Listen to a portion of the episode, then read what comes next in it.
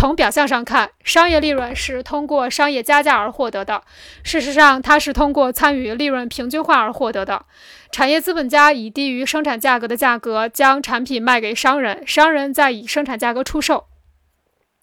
商业利润的实现方式是商品的销售价格高于商品的购买价格，而两者之间的差额就是商业利润。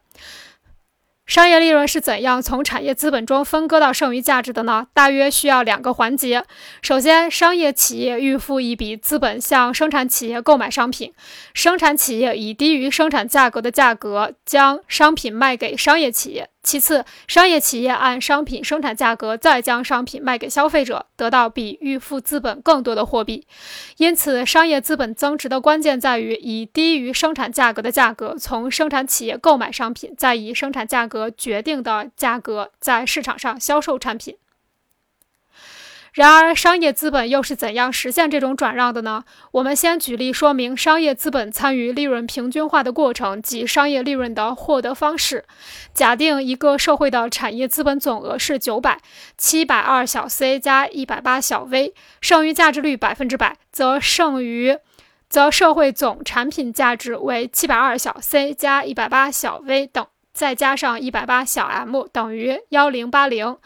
产业部门中的平均利润率为一百八十小 m 除以括号七百二十小 c 加一百八十小 v 括号等于百分之二十。再假设商业企业预付的商业资本总额是一百，商业资本经过一次或数次周转，将价值幺零八零的社会总产品全部销售出去，这样社会总资本等于产业资本九百加商业资本一百等于一千，剩余价值为一百八。社会资本的平均利润率是一百八除以括号九百加一百括号等于百分之十八，可见商业利润是通过商品的购销差价获得的。它显然不是商业资本家在生产价格以上售卖了商品，而是用商业折扣的方法，以低于生产价格的价格向产业资本家购买商品，再以生产价格向消费、生产消费与生活消费者。销售产品，